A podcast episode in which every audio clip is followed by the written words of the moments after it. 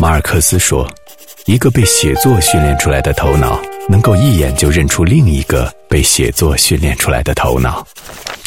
当我们拿起书，放下戒备，彼此不再有神秘。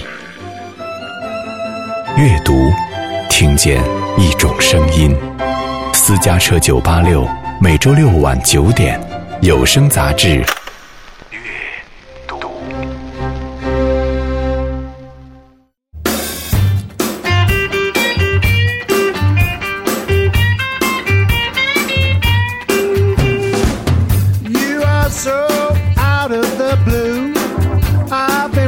Youall day. Waiting for a chance to say that you're spending in a different way. 我是小轩欢迎收听本周的阅读。如果有一个小说领域的音乐贡献奖我觉得他应该颁给村上春树。因为村上在小说里透露出来的乐感好像跟他的小说一样精彩。在爱乐人士的眼中，这多少弥补了他与诺贝尔文学奖之间始终错失的那一点点缘分。之前在节目当中，我介绍过村上春树书中的古典乐，那么在今天的节目里，我们就讲一下他。与爵士乐的那些故事。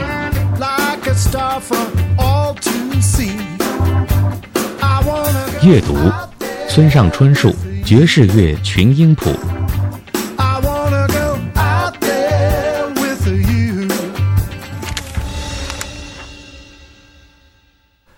写作时。我会在脑海里自动将文章转化成声音，用这种声音架构出节奏，以爵士乐的方式即兴演奏一个主题乐段，便能自然地产生下一个主题乐段。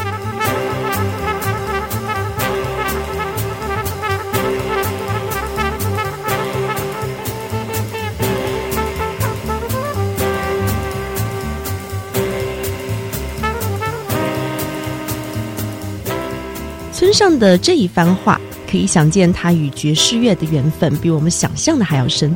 十五岁那一年，村上春树得到的一份生日礼物，便是 Art Blakey 这位初代爵士乐大神的演出门票。他这样形容当时触电般的感觉：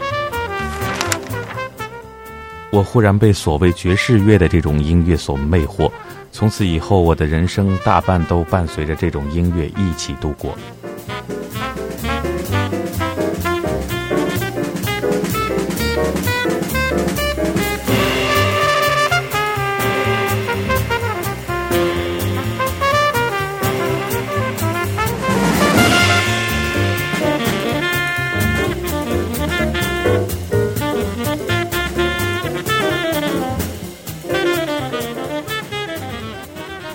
了大学时代，村上春树便蓄起了长发，逃课混酒吧。在当时那个时代的眼中，他颇像一个不务正业的青年。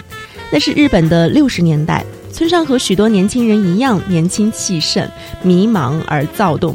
这时候的美国文学和爵士乐就成为了他们的人生出口。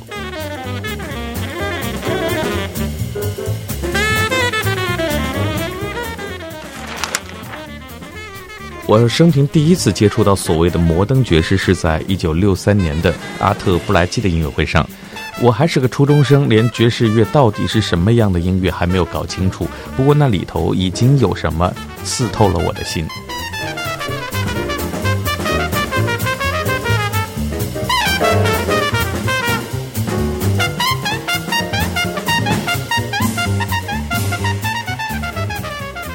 刚才念到的这一段，就是村上春树在他的书《爵士乐群音谱》当中选择的段落。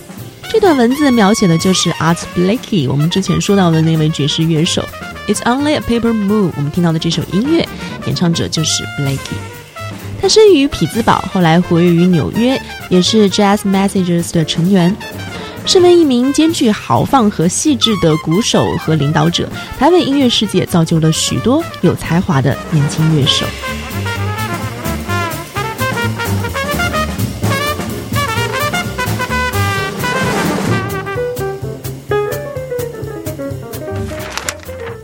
我想，当时我最被强烈吸引的是那调子。六位热情有劲的音乐家所营造出来的调子是那么的强劲、有分量、有挑拨性、有神秘，而且黑。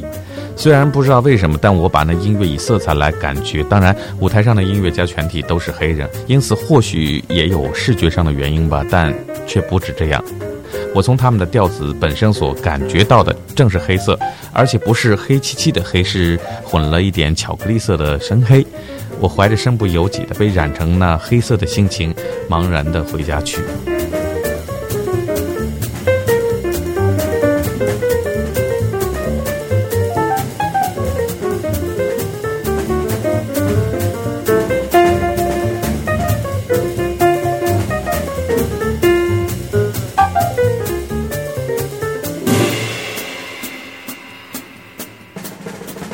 也是因为这份爱好，村上遇到了同样喜欢爵士乐的姑娘高桥洋子。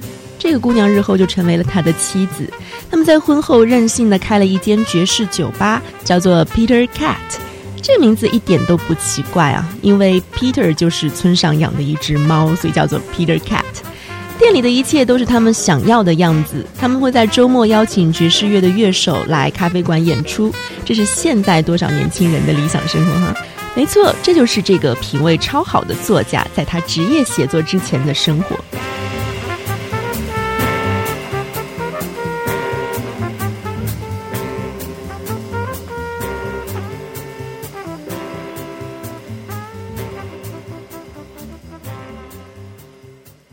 故事说到这里，这位咖啡馆的老板，也就是村上本人，他转型成音乐家或者是制作人的道路似乎理所当然。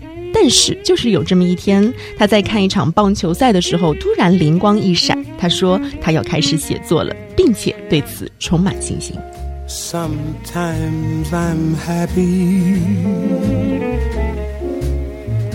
Sometimes I'm blue. My disposition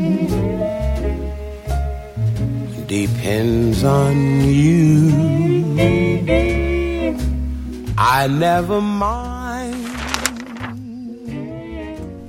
我清晰的记得那一天，那天下午我在看一场棒球赛，我坐在外场区喝啤酒。我喜欢的球队是燕子队，当时是跟广岛鲤鱼队对阵。燕子队的第一击球手是戴夫希尔顿，一个美国人。不管怎么说吧，他以一个二垒打将第一个投给他的球击到了左场。就在这时，那个念头一下子就击中了我，我能写出篇小说来。 I hate you. But when I hate you,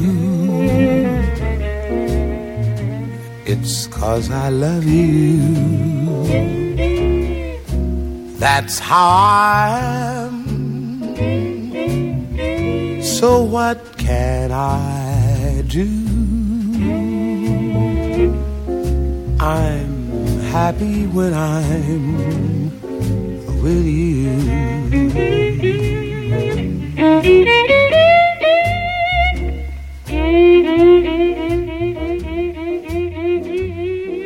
就这样，剧情发生了转变。二十九岁的村上春树没有成为一名音乐家，他开始了写作。仅仅过了一年之后，一九七九年，他在三十岁那一年便发表了处女作《且听风吟》，并且凭借这部作品一举成名，获得了第二十三届群像新人奖。他的小说不像以往日本小说家的风格，会有更多欧美的元素和气质，就比如反复出现在他小说里的古典乐和爵士乐。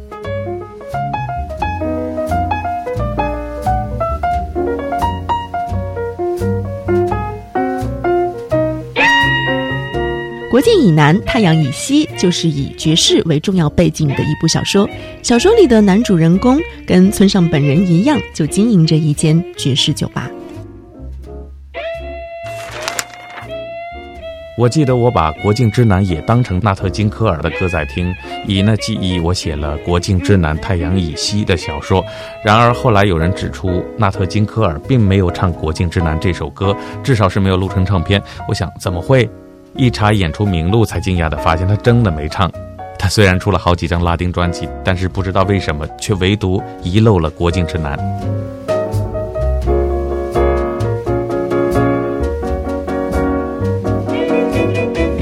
Sometimes I love you.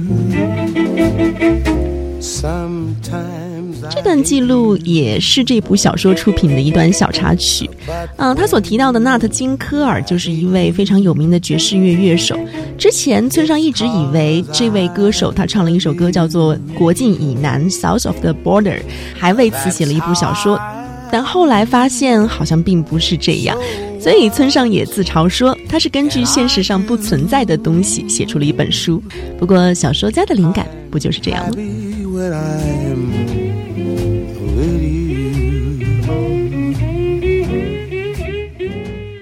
没有学过写作的咖啡店老板说，他的写作技巧和个性全都来自于音乐。村上最喜欢 Stuff Smith 在演奏这首 Sometimes I'm Happy 中的琴音，他甚至觉得这是过去录过的爵士小提琴当中最具有说服力的其中一个。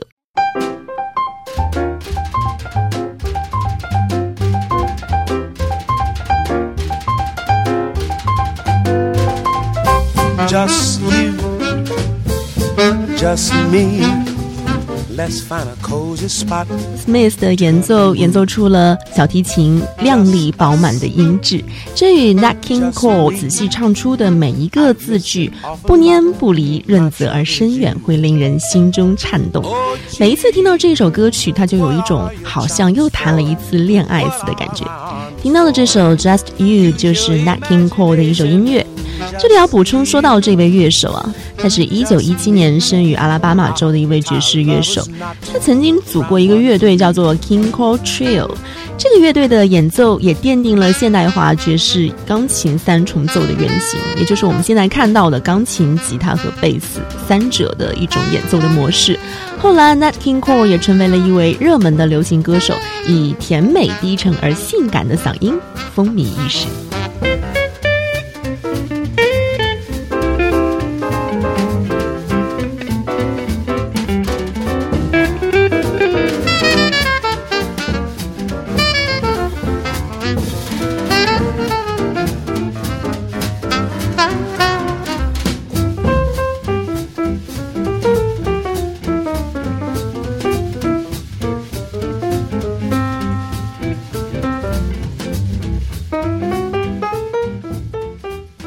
的确啊，村上春树的文学好像也代表了一种爵士的语言。如果我们将文学作品比作一首音乐作品的话，那么像川端康成这样的前一代日本文学大师，他们的作品大概是一首交响诗。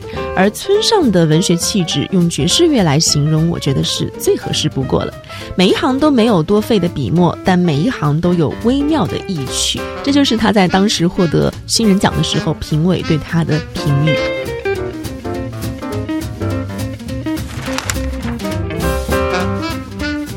我从欣赏音乐，尤其是爵士乐中，体会到了节奏的重要性。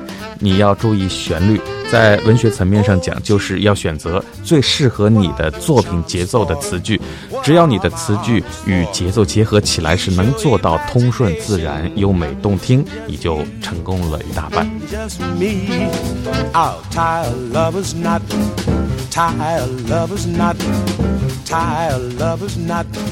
可能很多人不知道哈，在村上家里收藏有六千多张的 CD 啊，实在是一个行家了，所以他才会被很多人称为最佳推荐爵士乐的畅销作家。我们今天在节目里提到的这本《爵士乐群音谱》，也就是他对爵士乐评论的一本随笔集，对应了二十六幅爵士音乐家的画像。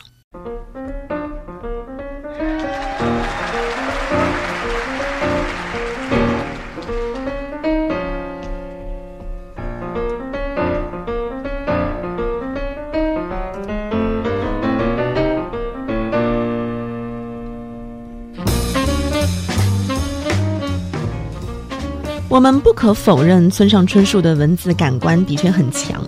听他在书里说这些爵士乐的小故事，你能切身的体会到，跟着他的文字体会到一种或失落、或亢奋，或者在酒吧里面无所事事的那种孤寂和空洞感。嗯，虽然欣赏和评论音乐没有固定的套路，但好像他说的一切，你都愿意相信。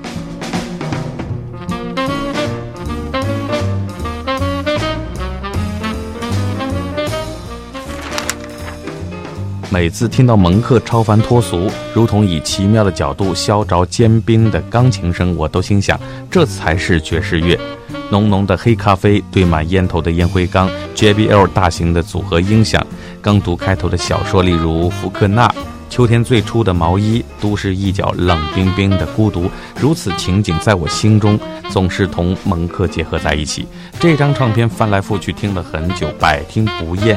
所有的声音和乐句都浸满了永不枯竭的营养，我拼命地吸取那些营养，直至其充满每一个细胞。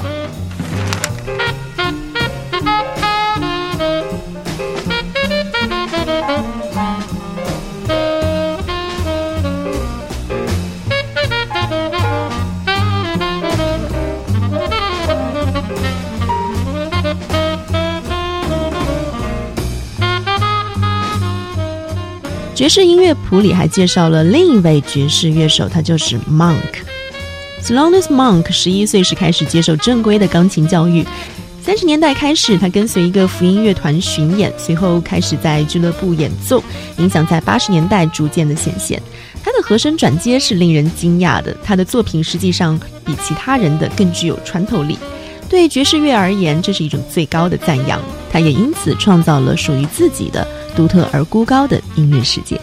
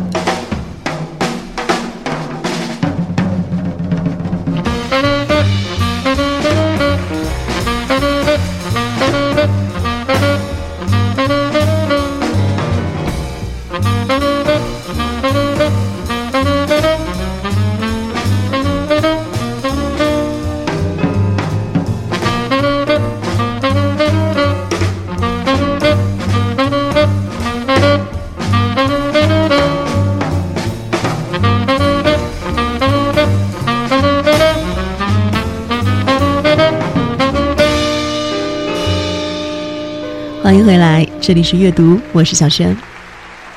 接下来，村上又在他的爵士乐群音谱当中提到了这一位歌手，他就是 Charles Mingus。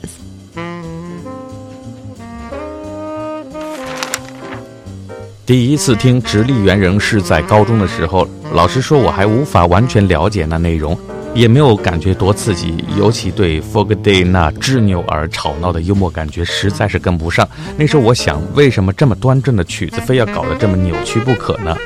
不过随着年龄的增长，这张唱片不知不觉地咬进我的心里去。以前听起来只是觉得肮脏的声音和胡乱的乐句，逐渐变成在这里不可或缺的东西了。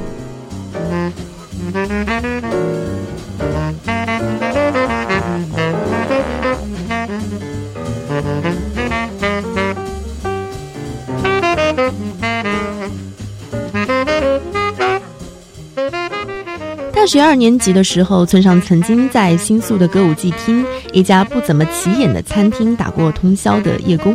从秋末开始，一直到第二年的初春，那年的冬天既寒冷又孤独，简直没有什么快乐可言。但就是在那家店附近的一家爵士小酒吧，酒吧的店名就叫做“直立猿人”，它就是根据 Charles Mingus 的唱片所取名的。他说这家店营业到相当晚，因此他有空时就会去那里面一面听爵士，一面喝咖啡。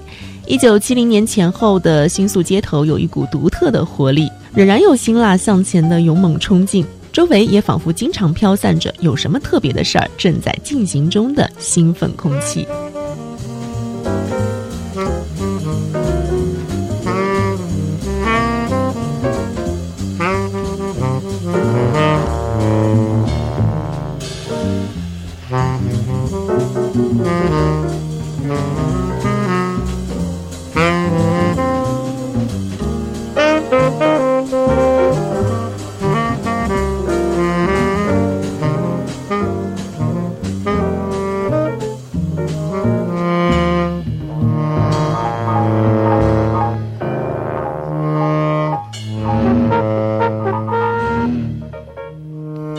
每次被问到爵士乐到底是什么的时候，村上都会讲这样一个故事：说有个黑人军人经常去他的咖啡馆点一杯啤酒或者是 whisky，然后跟村上说：“请为我点一张 Billie Holiday，哪怕一张都行。”这位美国军人经常一边听 Billie Holiday 的演唱，一边掉眼泪。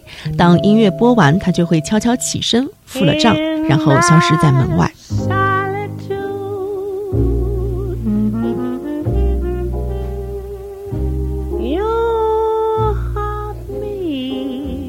当音乐停歇，他一口气饮尽了 whisky，然后穿上雨衣，仿佛为回到这个深厚的现实世界做好了准备。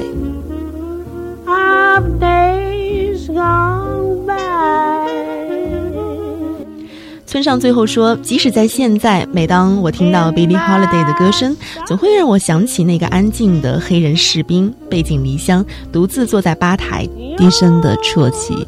Billie Holiday。”爵士乐群音谱中，我们要讲到的最后一位歌手。With memories that never die,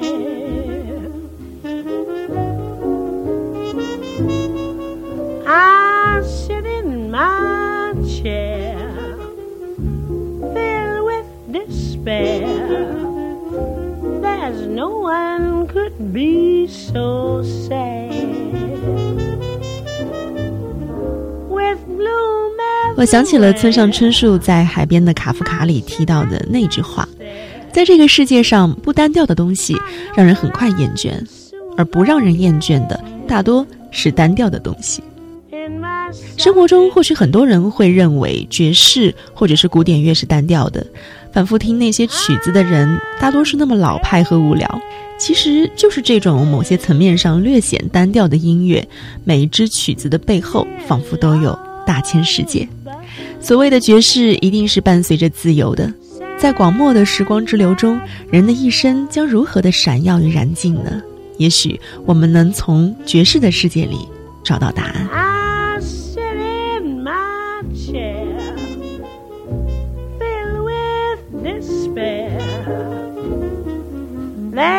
No one could be so sad